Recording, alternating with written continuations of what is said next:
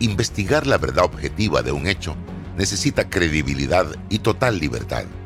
Con entrevistas que impacten, un análisis que profundice y en medio de noticias, rumores y glosas, encontraremos la verdad. Presentamos a una voz contemple y un hombre que habla sin rodeos con Álvaro Alvarado por Omega Estéreo. Bienvenidos.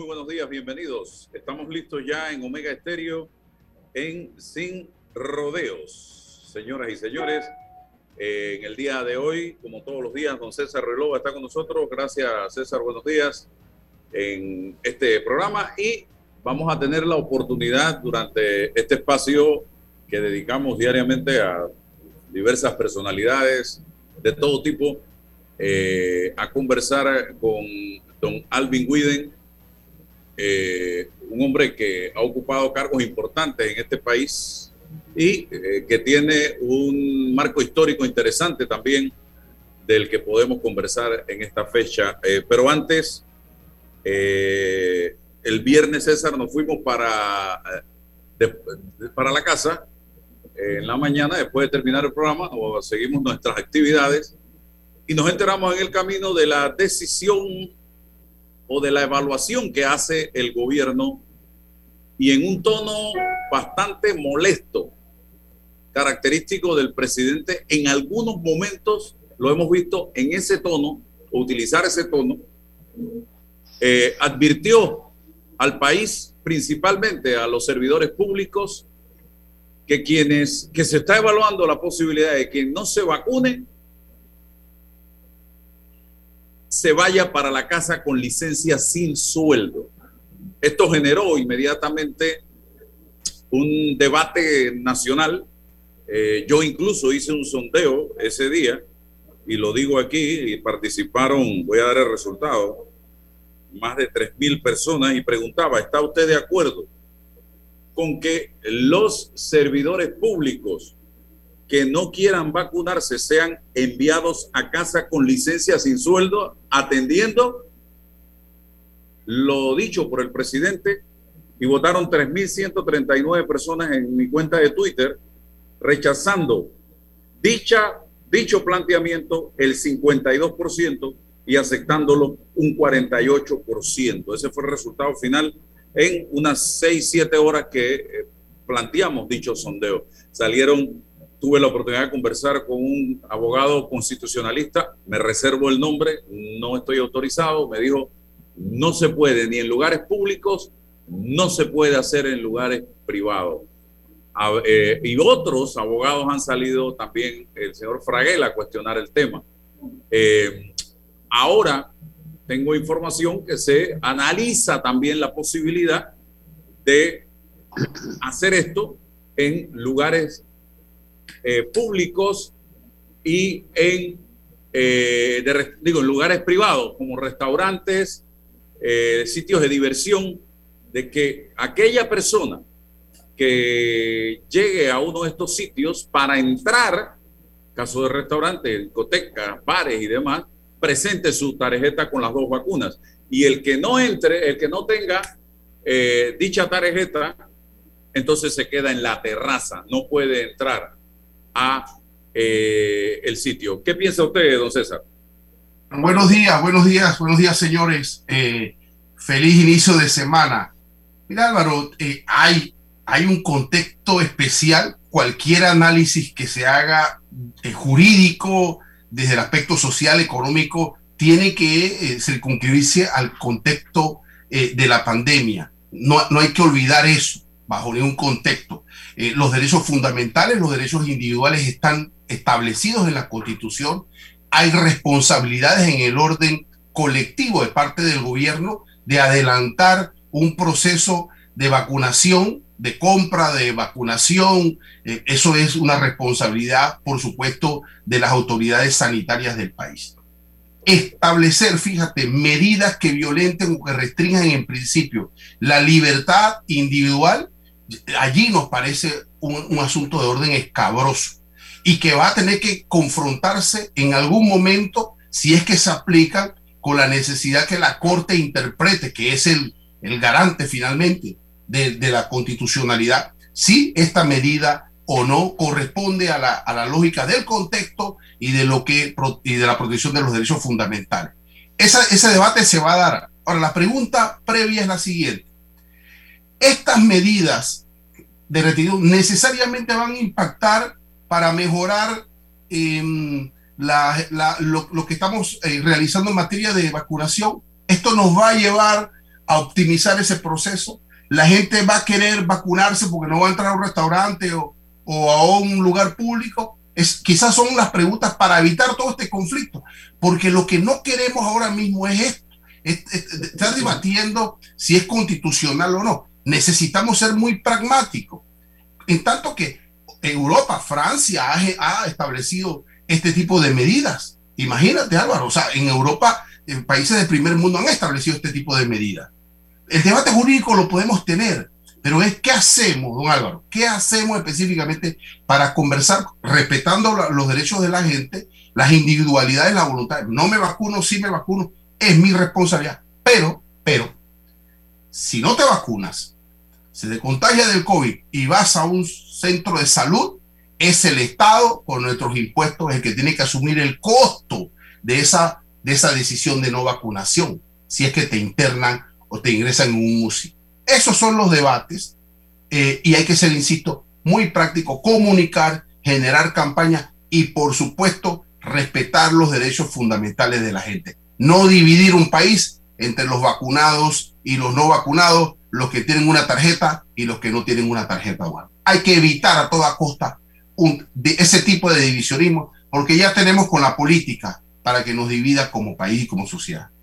Bien, eh, voy a darle la palabra también a don Alvin Widen y yo he estado muy pendiente de este tema y reitero, aquí en este programa hemos estado hablando de la necesidad de tratar de desarrollar campañas que con argumentos, buenas campañas, lo ha hecho Chile, lo ha hecho España, lo ha hecho Argentina, lo ha hecho Perú, la UNICEF lo está haciendo, campañas que vayan dirigidas a tocar esa conciencia de la población diciéndole, oye, ¿por qué es importante vacunarte? Y ayer me gustó mucho una frase que hablaba de que la vacuna nos acerca nos permite volvernos a abrazar. Y eso hay que tratar de eh, metérselo en la mente a aquellas personas que tienen algunas dudas, porque el que decidió que no, eso pueden inyectarle eh, un chip que diga que tiene que vacunarse y no lo va a aceptar. Don Alvin Widen, bienvenido. Gracias, Álvaro. Interesante los comentarios del colega y comparto con él ese sentimiento, pues, de que aquí está en juego, eh, por un lado, aparentemente derechos humanos. Digo aparentemente porque pienso que eh, realmente no es tan así el tema de que violentas o, comprometes eh, derechos humanos, constitucionales o legales con tomar una medida sanitaria, ¿no? Estamos hablando de un COVID que ya no es el COVID tradicional que conocíamos. Estamos hablando de un COVID que ahora tiene, con la variante Delta, mil veces más posibilidades de contagio. O sea, eso, es sumamente grave. Las personas que no se vacunan, eh, podemos ver que, bueno, hacen uso de su derecho de no permitir que a su cuerpo le ingrese una sustancia. Porque ha habido demasiados inventos aquí, demasiada gente que ha especulado, que ha inventado aquellas teorías del chip que te están inyectando, de, que te van a controlar tus movimientos, van a saber lo que piensas, lo que haces. O sea, esto se ha abierto a la imaginación. Lo cierto y grave es que los que no se vacunan no solamente son un peligro para sí mismos, son un peligro para toda la sociedad. Son eh, eh, personas que están con la posibilidad de adquirir un COVID altamente contagioso y que va a incidir en la salud de otras personas, de niños, de sus propias familias, de ellos. Entonces, ya esto es algo un poquito más serio que un debate jurídico de si es eh, derechos humanos, no es derechos humanos, si es constitucional, no es constitucional. Aquí estamos en presencia de un problema sanitario de primer orden y que personas que realmente, y eso es lo lamentable, sin una causa verdaderamente objetiva, se están negando a contribuir con la sociedad. Entonces, hay, un, hay un viejo principio jurídico que dice, tu derecho termina donde comienza el del otro. ¿Dónde termina el derecho de los que no se quieren vacunar? Casualmente en el derecho de los otros a no ser contagiados por ello y, y, y no transmitir una enfermedad mortal. Entonces ya no estamos hablando de un tema de, de, un gobierno que quiere imponer un decreto para violentar los derechos humanos ni cosa parecida. Estamos hablando del derecho a la vida que lo consagra la Constitución Nacional de las obligaciones sanitarias que un ciudadano tiene respecto a los demás. Estamos hablando de responsabilidad social. O sea, estamos hablando de tantas cosas que honestamente, honestamente, eh, yo creo que ese tema de jugar con el salario de una persona no, no, no está bien. Eh, eh, digo, no puedes llevar la cosa hasta ese extremo. Pero lo que sí puedes hacer es decirle a los funcionarios públicos, bueno, yo exijo que para que usted continúe trabajando aquí, usted no es un peligro para sus compañeros. Entonces, vaya y vacúnese. Usted es reticente a vacunarse. Entonces, yo puedo, con la capacidad discrecional que tengo de nombrar y destituir, separar a las personas. Yo no les voy a quitar el salario, porque eso sí es violentar un derecho. Pero sí tengo derecho como Estado a decir, usted es un peligro para sus compañeros, usted es peligro para las instituciones del Estado. Entonces, yo iría hasta más lejos que eh, simplemente la licencia, pero no es el caso. Eh, yo, yo espero que no tengamos que llegar a eso. Yo creo que ciertas medidas, Francia lo hizo y es un país democrático, sin ninguna duda.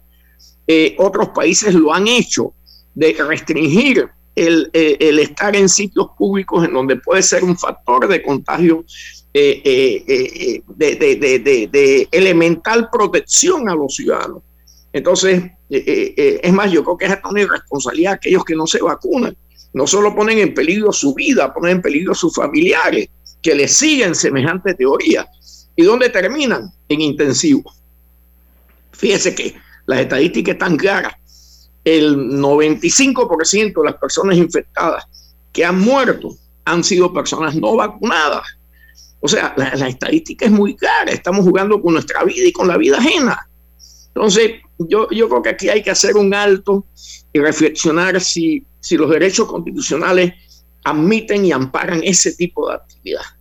Eh, eh, tú eres una sabe, bomba de tiempo. ¿Sabe, Alvin? Eh, el mensaje que, que, que, me gustó dice, las vacunas nos acercan, salvan vidas y son seguras.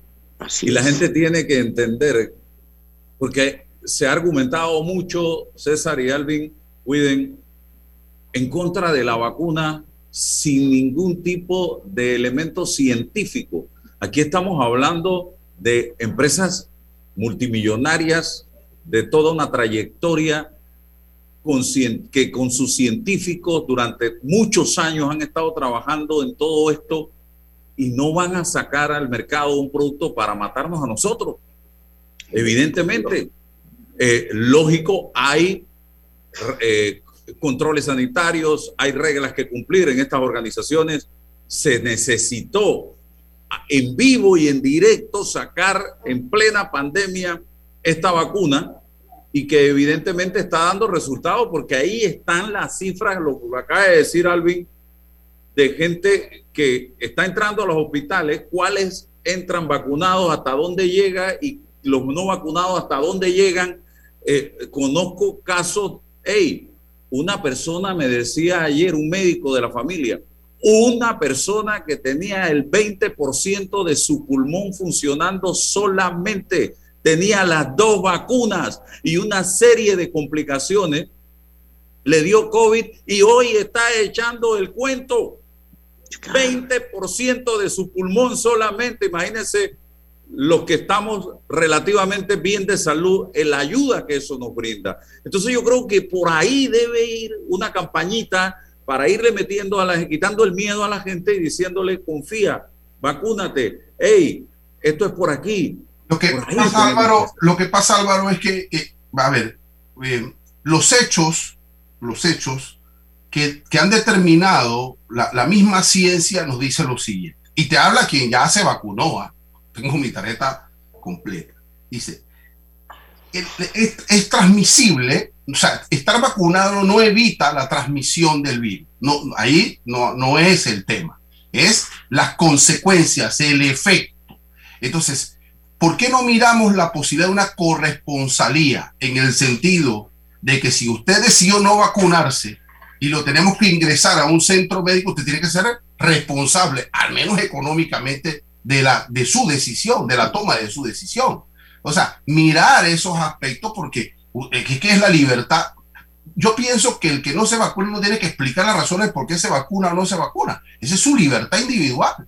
Y punto. Igual el que se vacuna no tiene por qué explicarle a nadie por qué lo hace. Está dentro de su universo, de su libertad. Pero si producto como consecuencia de su decisión soberana tiene un efecto y otro tiene que asumirlo, cuando hablo del otro es el Estado, entonces el Estado le puede decir, usted tiene que ser corresponsable de su decisión. ¿ve? Y poner entonces, a ponerlo a pagar, pues, por esa decisión. A mí me parece que por ahí también puede haber, sin, ojalá no haya una dificultad de orden legal con este aparataje público de la gratuidad de la medicina y del servicio y tal cual, pero mirar esa posibilidad de las consecuencias. Vamos, vamos, vamos al, tema político, don Alvin. El país, a pesar de la pandemia, sigue en una especie de convulsión política. Eh, vemos una ausencia de un verdadero debate político en este país. Usted es un hombre que conoce la historia, don Alvin. Y además, si encendemos las redes y vemos los medios internacionales, nos estamos percatando de que el mundo está revuelto. Mira lo que está pasando por allá en Afganistán, un país sin ley ni orden. Miren lo que está pasando, lo que acaba de pasar en Israel, un cambio de gobierno. En, en Canadá están llamando, que era un país tranquilo, a elecciones en septiembre adelantadas, es un país parlamentario. Mira lo que está pasando en Sudamérica. No hay un país realmente con estabilidad. Mire lo que está pasando en Centroamérica. Cuando nos vamos a un Nicaragua, que es una finca de Daniel Ortega privada, ahí el que piense, piense, ni siquiera hable diferente a él, va preso tiene que salir del país. El Salvador, Guatemala, Honduras. Don Alvin, ¿qué hacemos? ¿Qué está pasando en Panamá y hacia dónde vamos? Mira Álvaro, hace muchos años vimos viendo y hablando de la, de la gran crisis de los partidos políticos en América Latina. Todo esto que está pasando en América Latina, especialmente América Latina, es, es una señal clara de lo que hemos hecho con nuestras instituciones políticas. Hemos destruido nuestras instituciones políticas, las seguimos destruyendo. Fíjate lo que pasa en Panamá. Por ejemplo, tenemos un presidente que prácticamente no cuenta con un legislativo, pese a que su partido es mayoritario, totalmente mayoritario, o sea, mayoritario como, como bancada en la Asamblea Legislativa tienen el poder total de la Asamblea.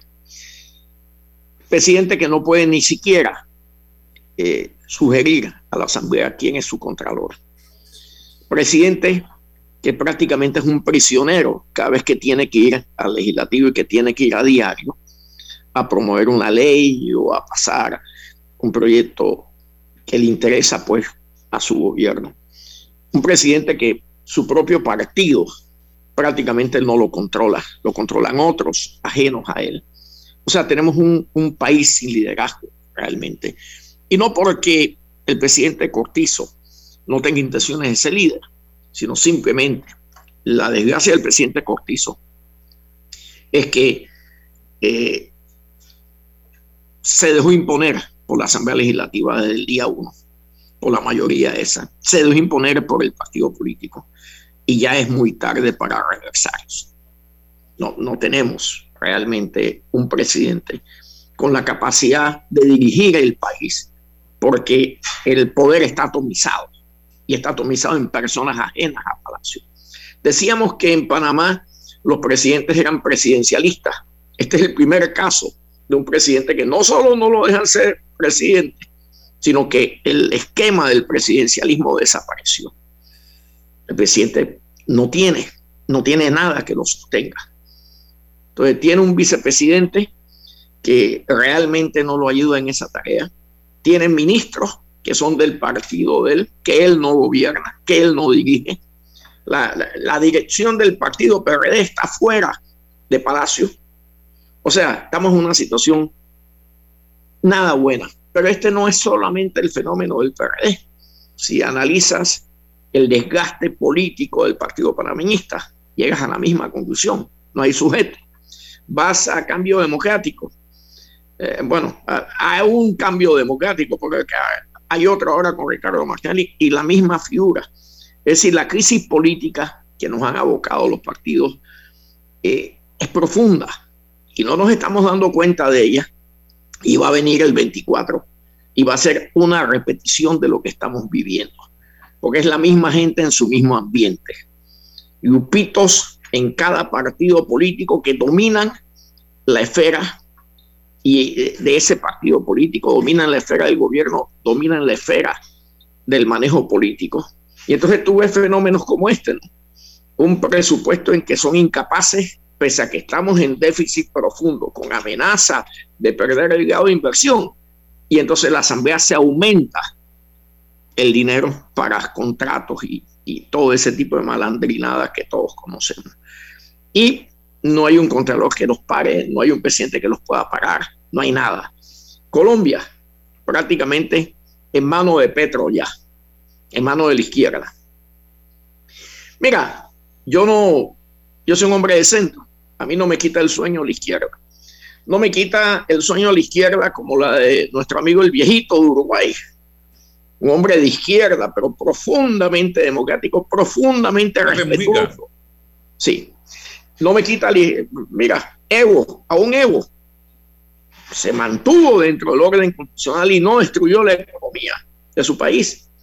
Y así otros ejemplos en América Latina tenemos de izquierda constructiva pero hay otra izquierda que es la que está imperando en América Latina, la izquierda destructiva, que está siguiendo el modelo de Cuba. ¿Cuál es el modelo de Cuba?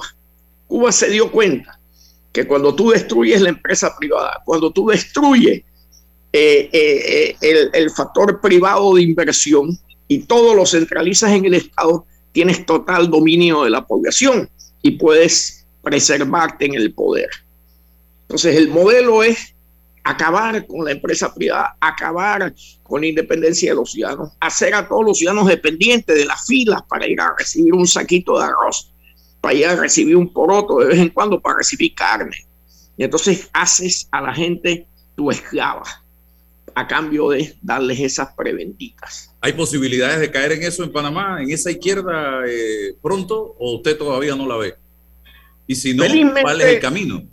Bueno, el camino es que vamos a ella si eh, los partidos tradicionales que tenemos en Panamá continúan su desgaste y que lo tienen profundo. Felizmente en Panamá todavía el pueblo panameño eh, no, no, no compra las teorías de izquierda, pero eso puede cambiar mañana, como está cambiando en Colombia. En Colombia Petro va prácticamente ya en una vía directa a ganar ya todas las instituciones democráticas de Colombia están eh, colapsadas, todos los partidos democráticos están colapsados. Ya lo único que queda es Petro. Entonces, eh, eh, no caigamos en eso en Panamá. esa es mi preocupación. Porque es muy triste lo que pasa en Venezuela, lo que pasa en Nicaragua, lo que va a pasar en Perú muy pronto. En Perú viene eso. Y así, pues, eh, eh, eh, en Chile yo pienso que la izquierda chilena es un poco más responsable y no va a caer en el modelo cubano, como no lo está cayendo Argentina, que también tiene un gobierno de izquierda, pero una izquierda más constructiva, menos destructiva. Porque, porque el problema de la izquierda es cuando la izquierda quiere perpetuarse en el poder. Entonces arruina la economía para perpetuarse en el poder. Eso es lo que hace Chávez y Maduro, eso es lo que hace Daniel Ortega, eso es lo que está haciendo o va a hacer Castillo en el Perú. Ese, es el modelo cubano. Y eso funcionó en Cuba 70 años. Hasta todavía siguen ahí. Y entonces, y siguen con el mismo modelo, destruir la economía para tener poder absoluto y tener a la población sometida. Ese es uno de los problemas que tenemos.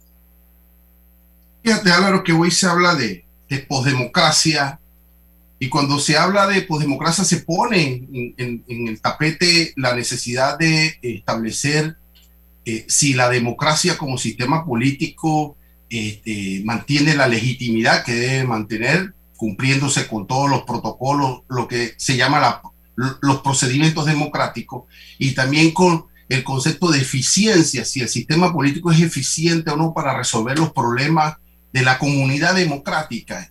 Y eso quizás nos hace mucha falta hoy. Tiene que haber madurez, tiene que haber debate político de altura. Y precisamente los partidos políticos se deben constituir en plataforma para poner esos temas en debate. Y discutir sobre la democracia no es estar en contra de la democracia, sino perfeccionarla, porque es un proceso, es un sistema político. Micrófono, César, micrófono. Que, que está, ¿no se escucha?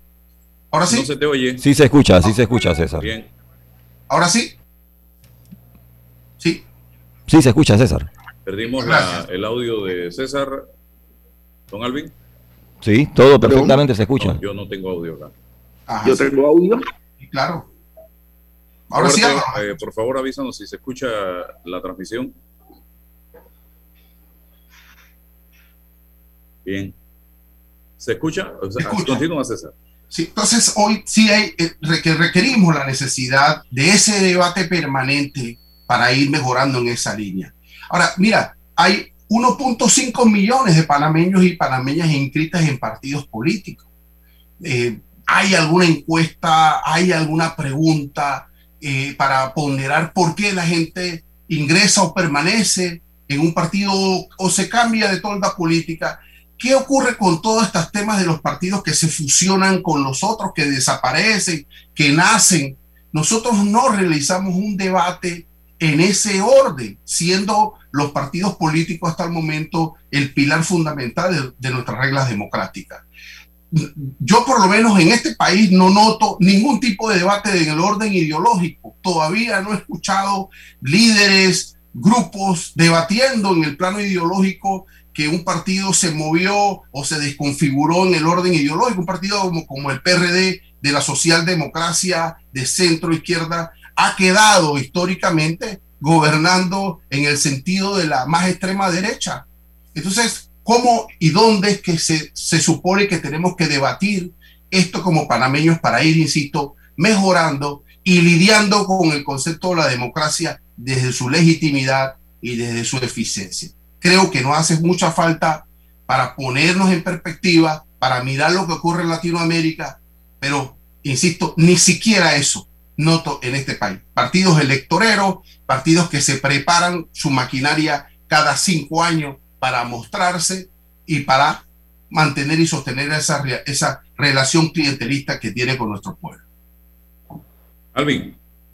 Sí. Sí, Álvaro. ¿Sí? 1968. Eh, Vivíamos una época que usted puede contarnos más porque tiene unas canas más que nosotros, lo que en ese momento era Panamá. Hay algunos que dicen que se vivía algo parecido a lo que se vive hoy día, con la diferencia que en ese momento eh, la Guardia Nacional era un factor de poder en este país que hoy día dicen no lo es. ¿Usted qué piensa al respecto?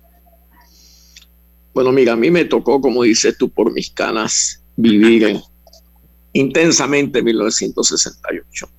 Es más, la noche del golpe, yo enseguida me levanté contra el golpe y era un joven de apenas 22 años, pero intuí que eso no era bueno para un país, una dictadura militar. Eh, casi por intuición me levanté y a los días estaba operando una emisora clandestina. Eh, era el locutor, el único locutor de la emisora porque Bucho Pinzón y Toti Suárez habían sido, que eran los que iban a manejar la, emisora, iban a, radiar. eh, fueron tomados presos por los americanos y llevados a Quarry Hay. Y entonces me tocó a mí, que nunca en la vida había tocado un micrófono, pues actuar como locutor con toda mi R y todo lo demás, cosa que le era muy fácil a los militares identificarme como en efecto pasó. Pero bueno, te cuento que en verdad, en verdad, el 68 no había la situación como la que hay ahora de desgaste político. Si bien es cierto, había una lucha intestina entre los liberales y los agnofistas, el pueblo estaba con los agnofistas, con Arnulfo Arias, y Arnulfo ganó, barrió con los, con los ocho años de gobierno liberal. Aquella, aquella época eran cuatro años cada periodo. Nino Chari, liberal, cuatro años, y cuatro años Marco Rowley. Y el pueblo votó masivamente con Arnulfo y Arnulfo gana la, las elecciones. El golpe se produce a los 11 días y simplemente casi sin justificación, porque a los 11 días, ¿qué ha podido hacer un gobierno para ser derrocado? O sea, evidentemente nada, si está comenzando hasta organizarse. Lo que sucedió fue que eh, ya había un militarismo naciente, rampante, dentro de la policía, de la fuerza de defensa de aquella época, pues del ejército. Y esos oficiales golpistas todos venían de academias militares, todos tenían influencia con los Estados Unidos. Le hace bien, porque Estados Unidos apoyó el golpe desde el día uno. Eh, eh, el problema que había en el país, yo atribuyo el golpe a un factor. 1967, la Asamblea Nacional Panameña rechaza unánimemente los tratados 3-1 con Estados Unidos. Fíjate lo que pasó ahí. Entra a gobernar Panamá el primero de octubre del año 68, Arnulfo Arias Madrid, nacionalista extremo para los Estados Unidos, hombre que no era de la simpatía de Estados Unidos, y a los 11 días es derrocado. Fíjate qué, qué, vínculo hay ahí. Nos pasó igualito, nuestra, nuestra, nuestra patria nace cuando el Senado colombiano torpemente rechaza los tratados con Estados Unidos. A los días se genera el 3 de noviembre. Fíjate las coincidencias históricas. Entonces no se trataba si Arnulfo era bueno o malo, si había trasladado a Omar Torrijos o a, o a los otros oficiales, no. Se trataba que la CIA estaba detrás del golpe. Omar Torrijos estaba esa noche tomando tragos con Angueira, el jefe de la CIA en la zona del canal. Boris Martínez es el que da, se lanza por el golpe de Chiriquí. O sea que aquí la historia desgraciadamente no se ha escrito como es debido. Entonces, eh, los orígenes del golpe no estaban realmente en un desgaste político como el que hoy vivimos, porque habían fuerzas, pero había simpatías del pueblo masiva hacia Arnulfo Arias y se manifestaron en las urnas democráticamente. Luego de un proceso desgastador de más de tres meses de discusiones electorales, porque querían hacer fraude, y el fraude se paró. Y la Guardia Nacional estaba entre si apoyaba eh, el fraude, no apoyaba el fraude, en eso estaba Lilo Vallarino hasta que se dio. Hubo marchas de mujeres, recuerdo perfectamente, contra el fraude. O sea, había, había, había otra situación política muy diferente a la de ahora. Lo de ahora que tenemos, como ha dicho Roy Loba, lo que tenemos es un desgaste político tremendo, porque el pueblo no cree en sus partidos políticos existentes, porque sabe que son lo mismo, que cada cinco, cuatro años, cinco años va a votar y es quítate tú para ponerme yo y para seguir haciendo lo mismo. Seguir la corrupción, seguir la ineficiencia estatal, seguir todas las cosas que nos aquejan. Y entonces eh, lo que tenemos que reflexionar es que si no nos queremos ver en el espejo de otros países, ya debemos tomar responsabilidad histórica. Estamos en la mitad, no, ni siquiera hemos llegado a la, a, ver, a la mitad, no hemos llegado de este periodo, el señor Widen, y ya se empieza a hablar de candidaturas presidenciales de cara al 2024. Y se están mencionando nombres con claridad. Yo quisiera que usted me diga qué piensa de ese escenario que se está planteando un eh, Gaby Carrizo, candidato presidencial, el señor Lombana, el señor Ricardo Martinelli. Eh, son las tres opciones que más están sonando, al igual que un Rómulo que pudiera quedar sin partido eh, próximamente o en, la próxima convención que se realiza en el 2020, que se debe realizar en el 2023 si no la, si no la logran antes. ¿Qué piensa usted de estas opciones y si cree que pudiera surgir un fenómeno político en los próximos años y todavía estuviéramos a tiempo? Bueno, yo te confieso algo y debo confesarlo públicamente porque quizás mi opinión no, no va a ser muy objetiva, ¿no? Yo, después de haberme separado en el 2005 del partido agronfista, no milité en ningún partido político y hace seis, siete meses, sin decirle nada a nadie, fui y me inscribí en el partido Lombana. O sea, ya mi, ya mi criterio no, no va a ser de un analista, sino sería parte interesada. Pero lo hice por qué? Porque todas las estructuras políticas existentes, yo, yo, no, yo no, no, no me veo dentro de ellas. Yo siento que hay que hacer algo nuevo en Panamá para cambiar con tanta corrupción, con tanta ineficacia, con tanta incapacidad política. Eh, siento que la alternativa que va a tener el 24 va a ser si queremos, con lo, queremos seguir con los mismos partidos de siempre, haciendo las mismas atrocidades de siempre, o si queremos un cambio real en el país, para evitar caer en los Venezuela, para evitar caer en Perú, para evitar caer en Nicaragua, para evitar caer en la debacle que se está convirtiendo América Latina. Entonces, mi, mi opinión ya es un poquito interesada, ¿no? Porque siento que Lombana tiene la capacidad, tiene las intenciones y tiene la energía para liderizar este país y salir de este agujero negro en que yo siento que estamos entrando, que estamos dentro de ese agujero negro. Porque Aquí tiene que venir una renovación de todos los órdenes, una renovación moral de la política. Y siento que el único que puede dar ese factor es Lombana. Algunos no opinarán como yo, pero el fenómeno de Lombana, siendo independiente y sacando 400 mil votos, demuestra que sí es posible ese proyecto, porque ahora ya se dio cuenta que independiente jamás iba a llegar, porque para gobernar un país como este, que ya es una transnacional, no se puede ser independiente nada. Tiene que haber una estructura, tienes que tener un cuerpo de gente que te apoye, porque este, este, este, este país ya no es el país de 1903. Este es una transnacional con un presupuesto de 28 mil millones de dólares. Entonces, esto ya no es cuando Lombana, eh, las elecciones del 24 se den, el presupuesto va a estar en el orden de 35 mil millones de dólares. Entonces, ya esto es algo que tenemos que manejar con mucha más seriedad la deuda pública es aterrante. la relación PIB-deuda pública es terrible. Se, puede mejorar, pero va a tener que meterse una mano muy fuerte y parar la locura del gasto público desenfrenado y tratar de, sostener la economía, pero eh, eh, buscando otras realidades económicas, ¿no? Que no lo estamos haciendo.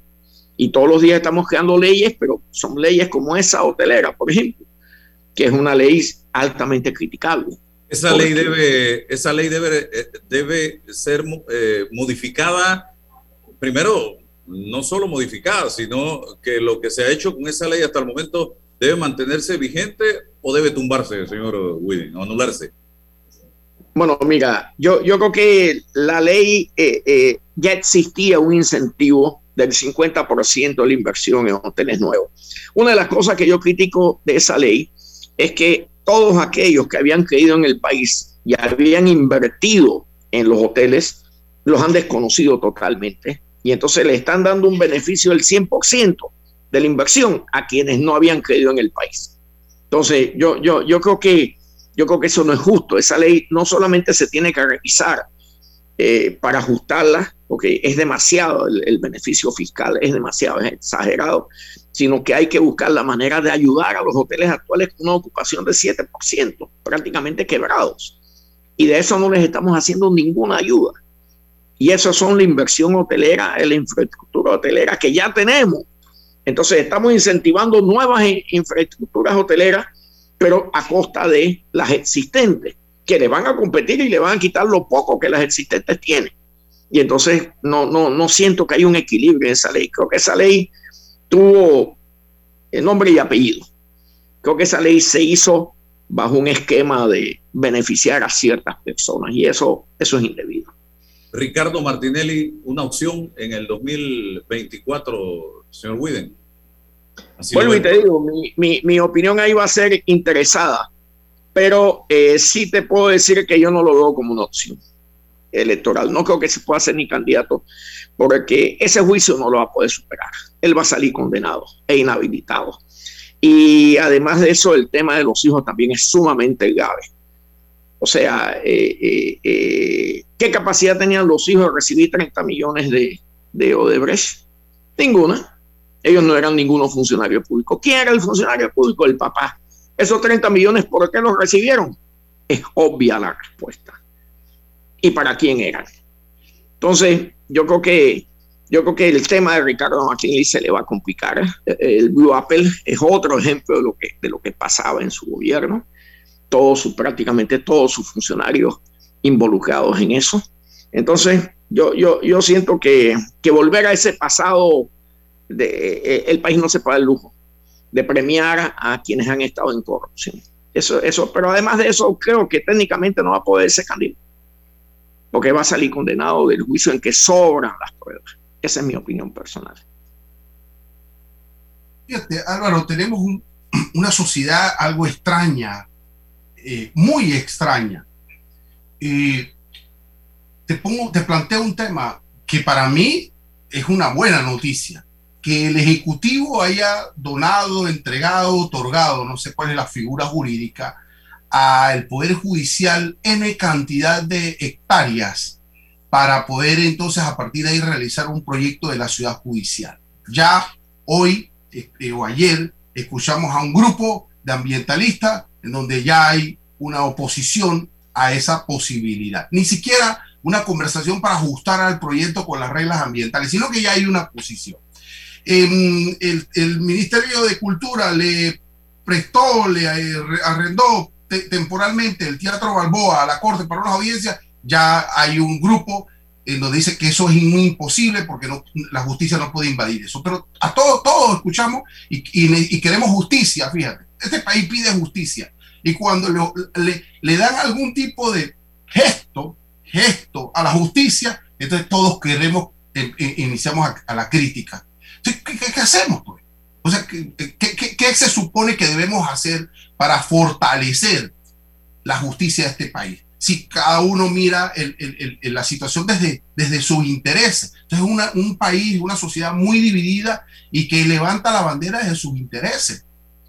¿cómo, podemos construir, ¿Cómo podemos construir una, una sociedad seria si los partidos políticos en oposición no plantean una oposición sobre las políticas de largo alcance y de largo aliento? Hoy pensamos en el 24, pero como tú bien dices, no estamos ni siquiera en la mitad de la ejecución y, requerimos de los partidos políticos, de la sociedad civil organizada, que pueda poner en el tapete qué proyectos de este gobierno no han arrancado, se desviaron, no existen, andan mal. Eso es política, eso es crecimiento para prepararnos para el 24. Y el que reciba la, la posta, entonces dice, bueno, esto, me quedo con esto y adelanto en una política de Estado, esto no me sirve, y le, imprimo el sello del nuevo gobernante. Pero eso no lo tenemos, el inmediatismo, la superficialidad y la chicana política de, del interés personal o de intereses sectarios sobre las cosas que nos interesan como sociedad. No avanzamos y yo no creo que nadie en el 24, bajo esta estructura y esta lógica, va a poder sacarnos del atolladero, porque es un problema de nuestra sociedad donde por supuesto nacen los políticos. Y casualmente, Alvin, usted fue uno de los que, confiando en la justicia de este país, acudió a los tribunales para que se iniciara todo esto que yo no sé, quiero conocer su opinión, si ha dado los resultados o no ha dado los resultados en materia judicial, eh, porque en materia informativa, en materia noticiosa, se han, y en tiempo aire se han gastado miles de horas informando sobre casos y procesos, pero el resultado ¿Cuál es su opinión? Bueno, eh, yo me siento poco optimista en tema del caso de Brecht. Creo que se lo dio que cuatro fiscales anticorrupción eh, valerosas y, muy capaces profesionalmente pudieran adelantar esas complejas sumarias y llevarlas hasta el estado en que están pues con ya la posibilidad de la imputación a más de 50 personas. Eh, para mí eso fue positivo, muy positivo de la justicia panameña. el Ministerio Público hizo su trabajo. Vamos a ver ahora si el órgano judicial lo hace. Porque uno de los problemas que tenemos, hemos tenido en Panamá siempre es que por más que el Ministerio Público haga su trabajo, cuando se llega a los tribunales, ahí se deforman las cosas. Y ese, ese es el cuecho mar que hay sobre el tema del caso de Brecht eh, también está sobre el caso de Blue Apple y está sobre el caso de tantos otros procesos de corrupción que se dieron en la administración del señor Martinelli. Entonces, eh, lo alentador, lo alentador es que el Ministerio Público cumplió. Y vuelvo y reitero mi, reconocimiento a las cuatro fiscales anticorrupción de su dedicación día y noche, eh, perfeccionando esos expedientes que están muy bien hechos. Y, bueno, hay todos los elementos para que se haga justicia. Eh, si, permitimos que el órgano judicial vuelva y desdibuje ese propósito nacional de justicia, bueno, la crisis del órgano judicial va a continuar. Hoy por hoy, eh, eh, poca gente cree en el órgano judicial. Es demasiado sus actuaciones son tan, tan, tan contradictorias a la justicia, tan, que, que, yo, yo mismo tengo mis serias dudas de que algo que se ha trabajado tan bien desde el 2015 que puse la denuncia, eh, mira la altura que vamos ya 2021, ya llevamos siete años y bueno, salvo aquellos que que hicieron los acuerdos de colaboración, confesaron y demás, pues todavía no hay las condenas que, se requieren, ¿no? Para que se haga justicia. Y me siento optimista conservadoramente, conservadoramente optimista de que, de que se va a hacer justicia. Eso espero. Constituyente paralela, constituyente paralela, reformas constitucionales puntuales o constituyente originaria. ¿Qué piensa Alvin Widen al respecto? Yo, yo descarto totalmente la originaria. La descarto porque no creo que al país hay que colocarlo en esa situación de inestabilidad total jurídica, ¿no? Yo siento que la constituyente paralela debe ser la forma. No, no, no, no creo que otra reforma va a ayudar a esta colcha de retazo de constitución que tenemos. Meterle unos retazos más no va a resolver el problema. Sí pienso que era una constituyente paralela, pero no en este momento ni con este gobierno, ni con esta asamblea. Yo siento que, que el nuevo gobierno, ya este gobierno prácticamente feneció, porque ya es un gobierno que eh, sus expectativas de solución ya están prácticamente frustradas. Por eso es que se ha adelantado el proceso electoral y ya se habla de candidatos. Esa, esa casualmente es una explicación, porque desgraciadamente el presidente Nito Cortizo, por más que ha querido ejercer un liderazgo, no ha podido, ni va a poder. Y entonces convocar a una constituyente bajo este eh, gobierno desgastado sería un error político, a mi juicio. Sería un error político porque cualquiera con dinero se puede tomar una porción importante de constituyentes y eh, generar una situación no, no buena para el país. Yo creo que tiene que haber una, tiene que, tenemos que desechar un poco a lo existente eh, políticamente hablando para que entonces se pueda hacer un proceso de unas elecciones eh, de constituyentes con un presidente con liderazgo nacional. esa es mi opinión. Y sobre la caja de seguro social, ¿usted le ve futuro a ese diálogo? ¿Usted cree que este gobierno se va a atrever a tomar las decisiones que tiene que tomar en la caja, que también deben pasar por la Asamblea Nacional de Diputados ¿O usted cree que nos va a tomar el 2024 y le va a tocar al próximo gobierno hacer estos cambios que tanto se necesitan? Pienso, pienso que en este gobierno no se va a resolver lo de la caja del seguro social. Pienso que se va a volver a tirar la pelota adelante, como ha pasado con los últimos tres gobiernos. Todos tiraron la pelota adelante. Algunos lo hicieron peor. La reforma que le hizo Martín a la ley de la Caja del Seguro Social fue un desastre, probadamente un desastre hoy. Eh, esa, esa reforma nos llevó a esta crisis actual. O sea, agudizó el problema en vez de solucionarlo. Y los otros dos gobiernos simplemente le quitaron la cara al problema, tanto el gobierno de Martinelli como el gobierno de Varela, y tiraron la pelota adelante. Creo que este gobierno tiene seria tentación de hacer lo mismo, tirar la pelota adelante. Y, bueno, eh, la caja es un problema que tenemos que enfrentar todos los panameños. Y hay que enfrentarlo con mucho patriotismo porque ese es el futuro de la familia panameña, de los asegurados, de la clase trabajadora del país, que es la clase más importante, la clase productiva. Pero sí siento que, que, va a ser difícil que se pueda eh, resolver el problema.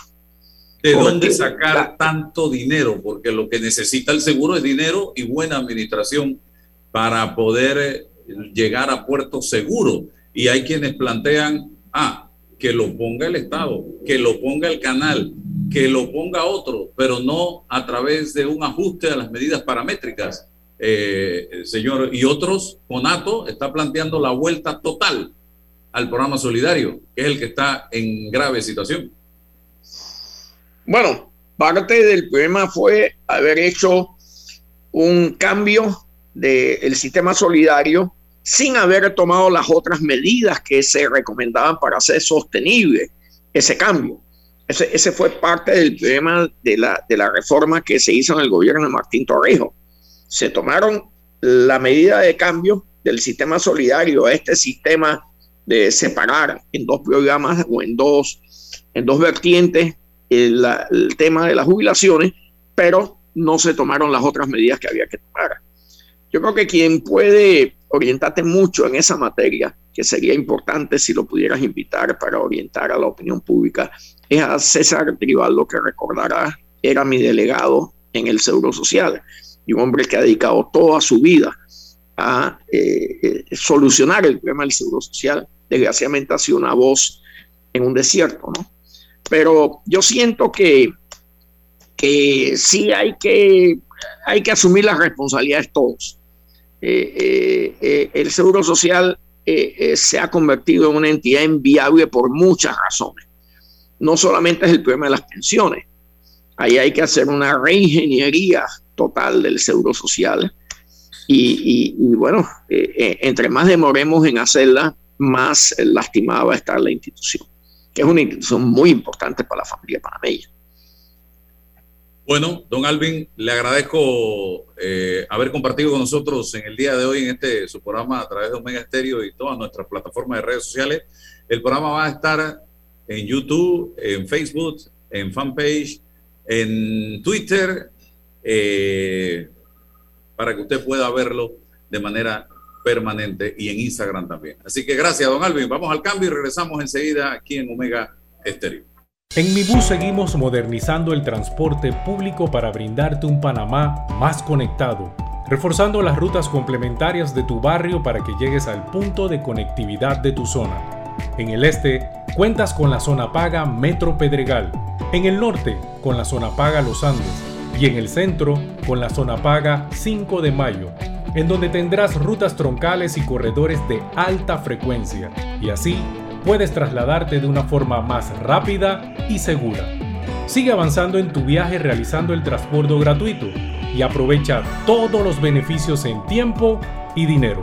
Y recuerda, no bajes la guardia contra la COVID-19. Al viajar con nosotros, usa tu mascarilla, pantalla facial y gel alcoholado. Mi bus, la gente que mueve a Panamá. Descarga ya la nueva billetera electrónica nacional BEN de Banco Nacional de Panamá, tu app de cuenta virtual que te permitirá realizar pagos, consultas, recargas, transferencias y retiros en cajeros automáticos, todo de manera fácil, rápida y segura. Envía y recibe dinero utilizando tu celular. Banco Nacional de Panamá, grande como tú. ¿Sabías que... Cobre Panamá emplea una técnica de procesamiento de cobre más amigable con el ambiente, que no usa cianuro ni otros químicos pesados. El concentrado de cobre se obtiene de un proceso físico llamado flotación, en el que se pulveriza la piedra y se hacen burbujas en las que el concentrado de cobre flota. No existen tinas de lixiviación, es un proceso físico de gravimetría y no se usa cianuro. Cobre Panamá, estamos transformando vidas. Déjate llevar por la frescura del pollo melo, panameño como tú. Déjate llevar por la frescura del pollo melo. Variedad y calidad. Melo. Frescura de altos estándares. la calidad es una promesa para llevarte el pollo melo siempre fresco hasta tu mesa. Déjate llevar por la frescura del pollo melo. Por su sabor y calidad lo prefiero. Déjate llevar por la frescura Panama Ports se mantiene en su compromiso de apoyar al desarrollo económico del país. Hemos aportado en todos los sectores apoyando a las comunidades más vulnerables, dotando los hospitales, respaldando la vacunación masiva en el país y la de nuestros colaboradores, para brindar nuestra labor día y noche. Para los próximos 25 años, se proyecta que Panama Ports realizará pagos adicionales directos al Estado por movimiento de contenedores de 24 millones al año y pagos en concepto de dividendos de 7 millones mínimos al año. Nuestra labor continuará para que en los próximos 25 años Panamá siga avanzando por un mejor mañana para todos los panameños. Panama Ports, 25 años unidos a Panamá. Estimado usuario, evita sanciones. No te quites la mascarilla ni la pantalla facial. No ingieras alimentos y ningún tipo de bebidas dentro de trenes y estaciones. Respeta las normas. Cuida tu metro. Bueno, me voy a comer con una estrella. Mmm. Espérate, ¿y tu esposa sabe? Claro, ella sabe que la estrella del sabor es American Star. Y por eso en la casa comemos delicioso. American Star, el tasajo, jamón, chorizos y embutidos más suaves, económicos y con el sabor que le gusta a todos. ¡Oh! ¿Me invitas a conocer esa estrella? Busca la estrella roja y azul American Star, la estrella de tu cocina. Detrás de nuestras hipotecas encuentras tu nuevo hogar. Solicita un préstamo hipotecario para tu vivienda con grandes beneficios. Traslada tu hipoteca y date una nueva oportunidad. Refinancia con nosotros y toma un descanso. O recibe ese dinero extra que necesitas con nuestro préstamo con garantía hipotecaria Casa Más. Contáctanos a través de nuestras plataformas de atención al cliente. Caja de Ahorros, el banco de la familia parameña. En Mi Bus seguimos modernizando el transporte público para brindarte un Panamá más conectado, reforzando las rutas complementarias de tu barrio para que llegues al punto de conectividad de tu zona. En el este, cuentas con la zona paga Metro Pedregal, en el norte, con la zona paga Los Andes, y en el centro, con la zona paga 5 de Mayo, en donde tendrás rutas troncales y corredores de alta frecuencia, y así puedes trasladarte de una forma más rápida y segura. Sigue avanzando en tu viaje realizando el transporte gratuito y aprovecha todos los beneficios en tiempo y dinero. Y recuerda, no bajes la guardia contra la COVID-19. Al viajar con nosotros, usa tu mascarilla, pantalla facial y gel alcoholado. Mi bus, la gente que mueve a Panamá. Hay un delito que va en aumento, que se aprovecha de la buena fe de los ciudadanos. Yo estoy aquí con suyo, aquí en mi carro solamente suyo y mi persona. Entonces creo que usted me diga, ¿tiene el dinero completo o tiene usted un abono? Que realiza estafas por medio del comercio electrónico y que suplanta tu identidad. Ese es el ciberdelito, con un aumento del 225% en el primer trimestre, convirtiéndose en el delito con mayor incidencia en el último año. Estos grupos de crimen organizado generan 20 mil dólares diarios aproximadamente al cometer estos delitos. Si alguien te solicita dinero por redes sociales, antes de depositar, llama a esa persona y confirma la información. El ciberdelito es real. Denúncialo al 507-2988 o al 104. Un mensaje de la Policía Nacional, el Ministerio Público y esta emisora.